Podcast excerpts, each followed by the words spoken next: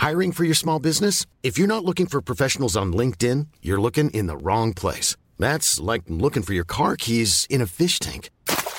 LinkedIn helps you hire professionals you can't find anywhere else, even those who aren't actively searching for a new job but might be open to the perfect role. In a given month, over 70% of LinkedIn users don't even visit other leading job sites. So start looking in the right place. With LinkedIn, you can hire professionals like a professional. Post your free job on linkedin.com slash spoken today. Les DNA et l'Alsace vous proposent la lecture en 15 épisodes du livre Et la ville sera vide d'Olivier Clodon par la comédienne Hortense Duvig. Ce roman s'inscrit dans le cadre de l'évacuation de Strasbourg en 1939 et fait écho à nos vides confinés d'aujourd'hui.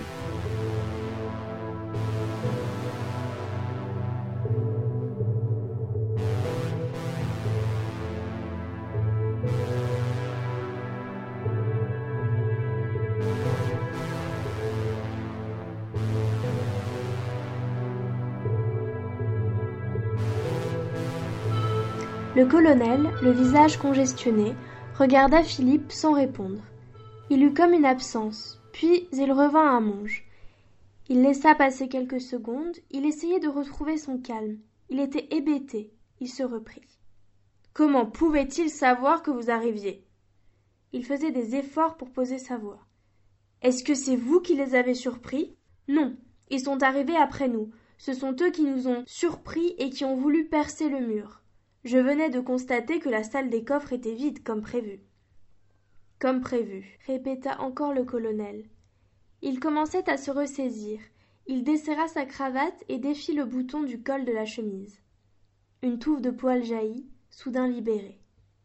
Monge constata qu'il n'y avait pas de limite entre les poils du torse et ceux de la barbe. Qui est au courant de votre mission? Le président de Roulet, un expert à la retraite de chez De Roulet, probablement l'épouse de Gaspard, et un officier à l'état-major à Paris. Dans sa tête, Monge ajouta et l'auteur du télégramme. Alors comment expliquez-vous ce qui s'est passé? Je ne sais pas, colonel, lâcha Monge d'un air dépité et sincère. Le militaire se frotta les yeux de lassitude, l'un avec le pouce et l'autre avec l'index. Il malaxait ses paupières en de petits mouvements circulaires. Puis, d'un geste las de l'autre main, il proposa à Monge et Philippe de se servir en café. Les deux hommes prirent chacun une tasse, le breuvage était tiède. Il reprit d'un ton fatigué. J'ai un autre problème, Monge, et c'est aussi le vôtre. Les trois soldats qui vous ont attaqué ne sont pas des soldats. Monge fut d'abord surpris, puis il pensa à leur tenue et à leur façon de se comporter qui l'avaient intrigué. Il jugea plus prudent de n'en rien dire. Je viens de faire vérifier. Les trois hommes ne sont pas plus militaires que je ne suis agent d'assurance. L'un d'entre eux porte l'uniforme du 317e régiment d'infanterie et les deux autres celui du 12e régiment de la garde territoriale. Ces unités ne comptent absolument aucun effectif ici à Strasbourg, et encore moins dans le périmètre évacué. J'en ai eu la confirmation tôt ce matin. Elles sont établies en région parisienne et ne comptent aucun soldat manquant correspondant à leur signalement. Monge tentait de rassembler ses pensées. De faux soldats qui attaquent de vrais malfaiteurs au cours d'une pseudo-mission d'inspection.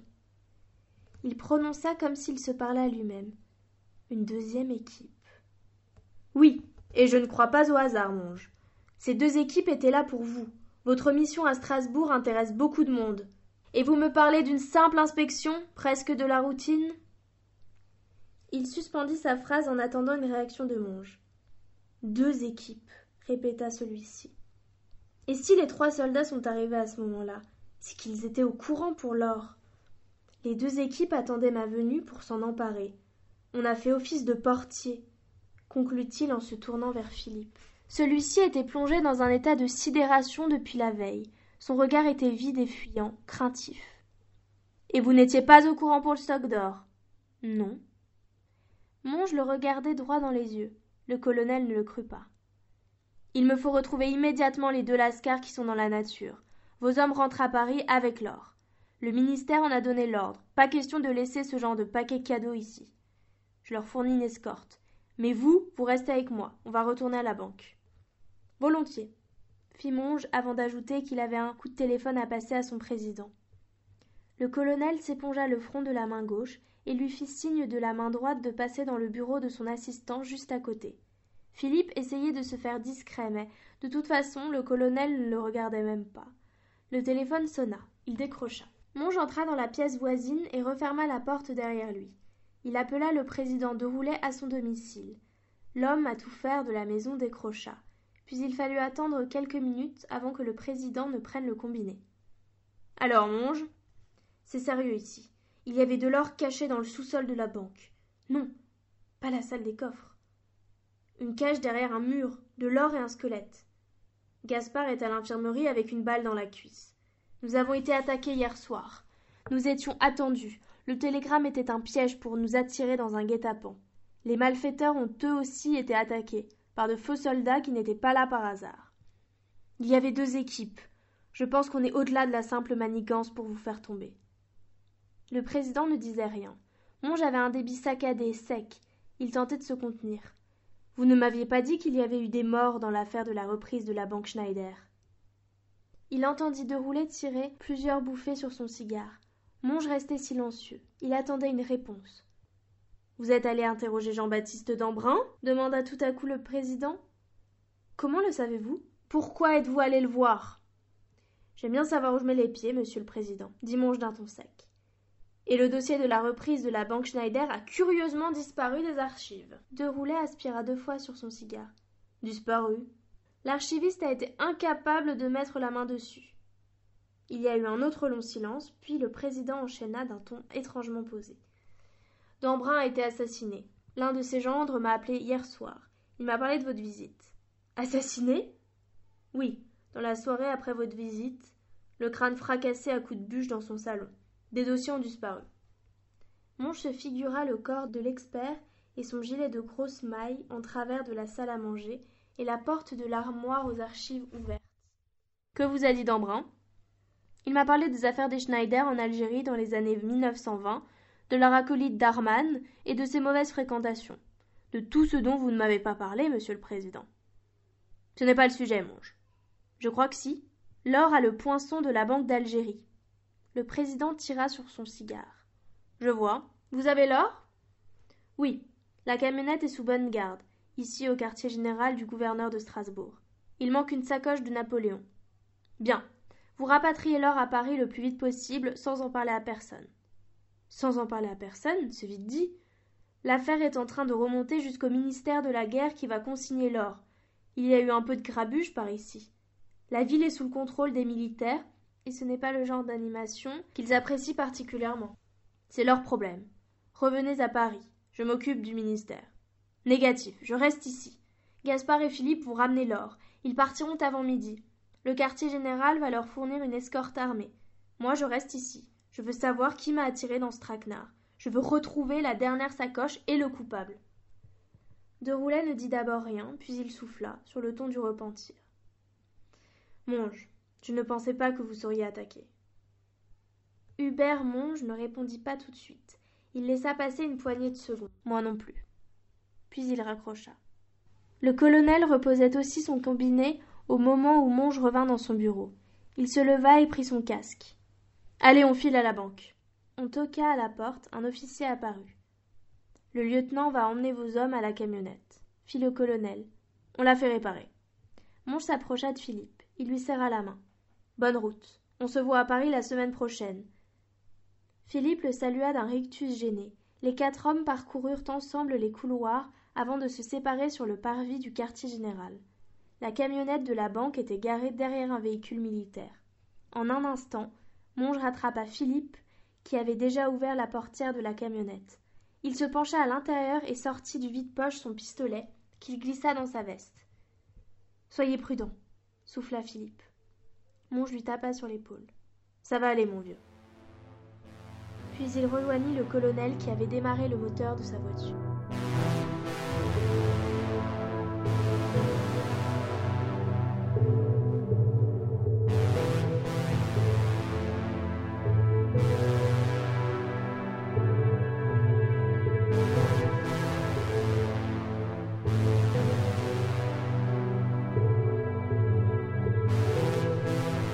Approchait de midi et Albert dormait encore, affalé sur le canapé du salon. Il avait le sommeil agité d'un rêve nourri des émotions de ces dernières heures. La famille Schneider est là, avec une plainte derrière elle. L'homme, la femme, le jeune garçon. Albert est avec eux. Ils sont quatre, les deux garçons côte à côte. Ils posent avec le couple devant un photographe. Mais tout à coup, l'autre garçon le pousse, l'écarte. Albert trébuche, perd l'équilibre et glisse. Le père, la mère et l'autre garçon sourient au photographe. Albert les appelle, mais ils font semblant de ne pas l'entendre. Ils ne le regardent même pas. Le photographe est habillé en infirmier.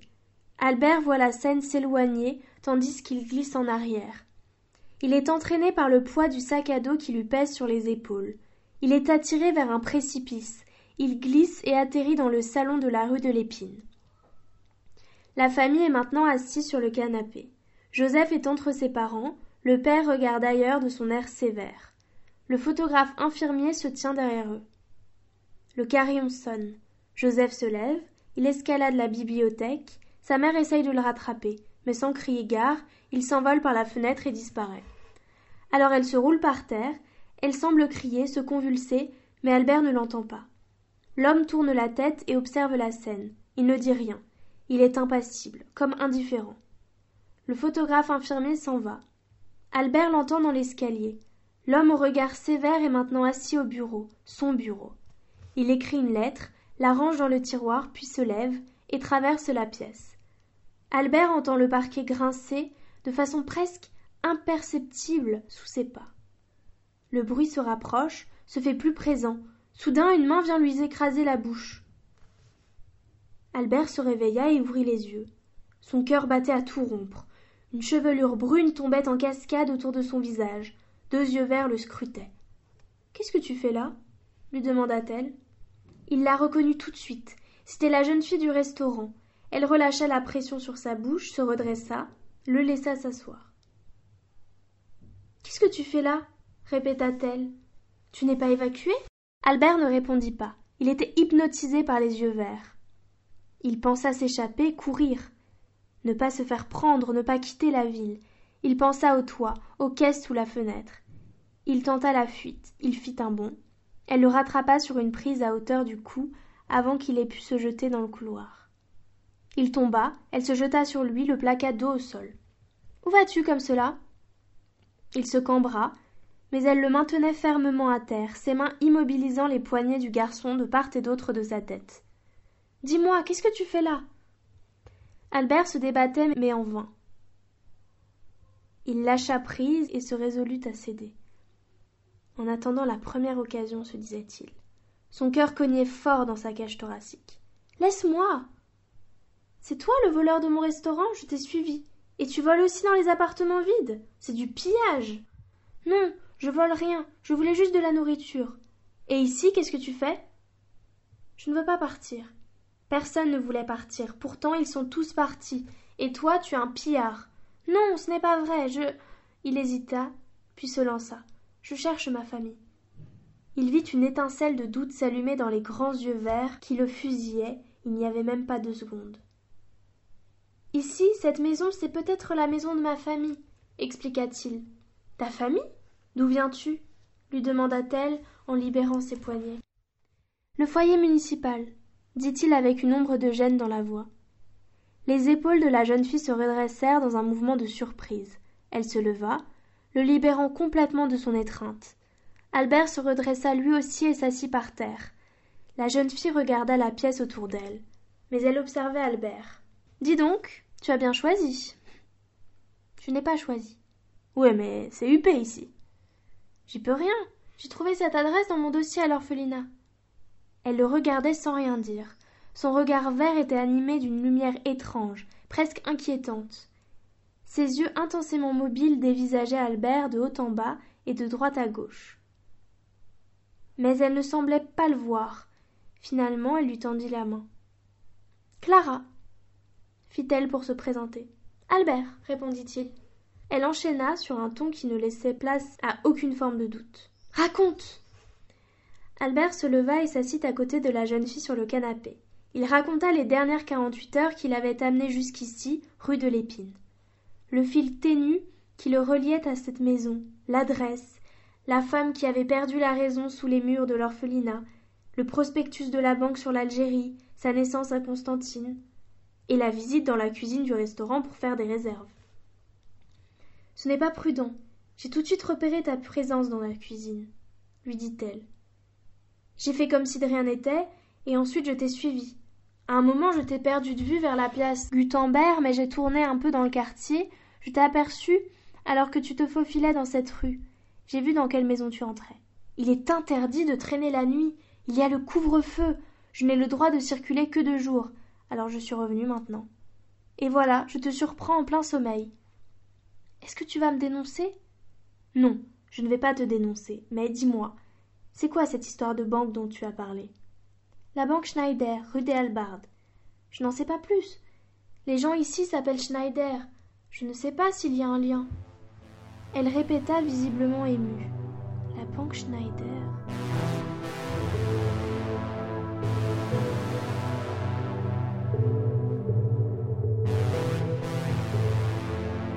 Le colonel conduisait brusquement. Dans les virages, les coups de volant faisaient basculer Monge contre la portière.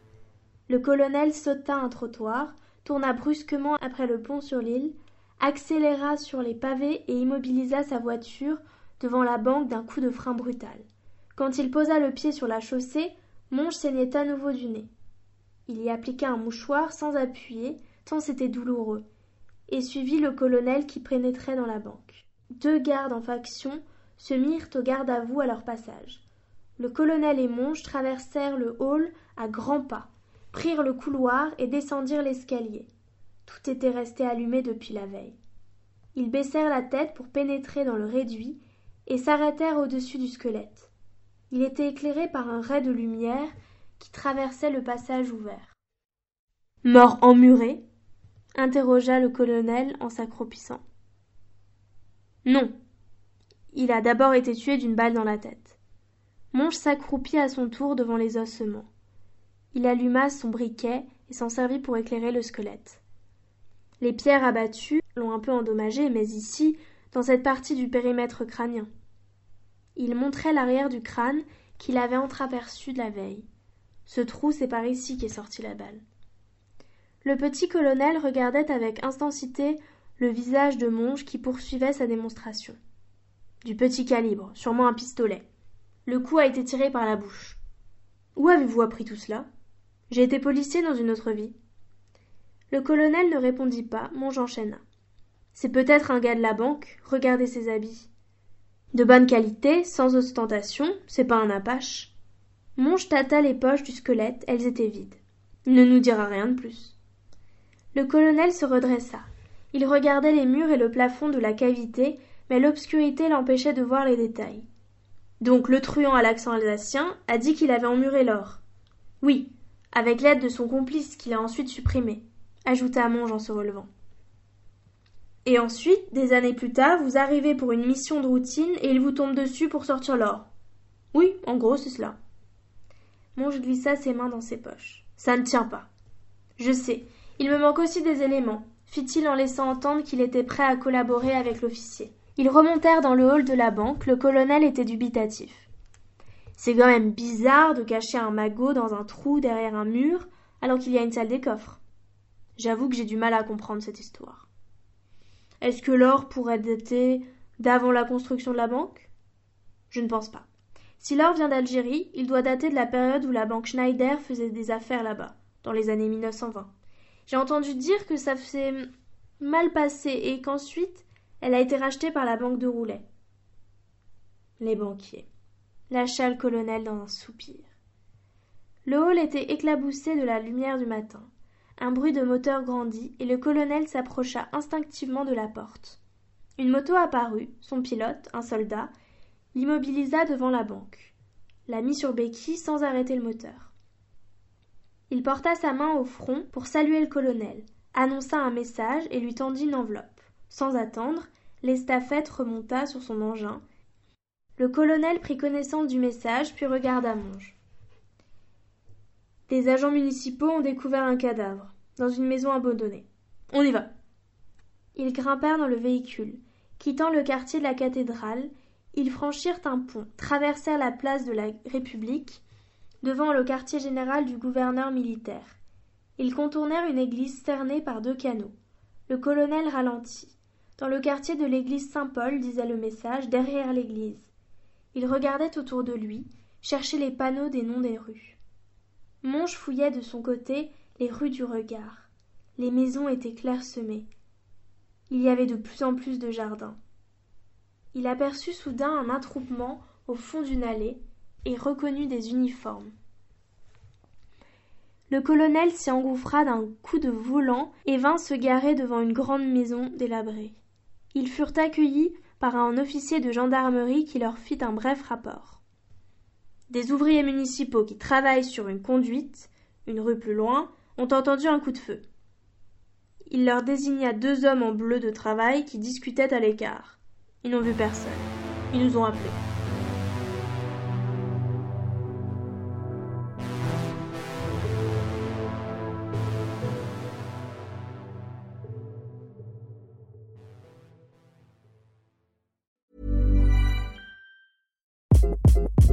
Hi, this is Craig Robinson from Ways to Win, and support for this podcast comes from Invesco QQQ. Invesco QQQ is proud to sponsor this episode and even prouder to provide access to innovation for the last 25 years. Basketball has had innovations over the years too. We're seeing the game played in new ways every day.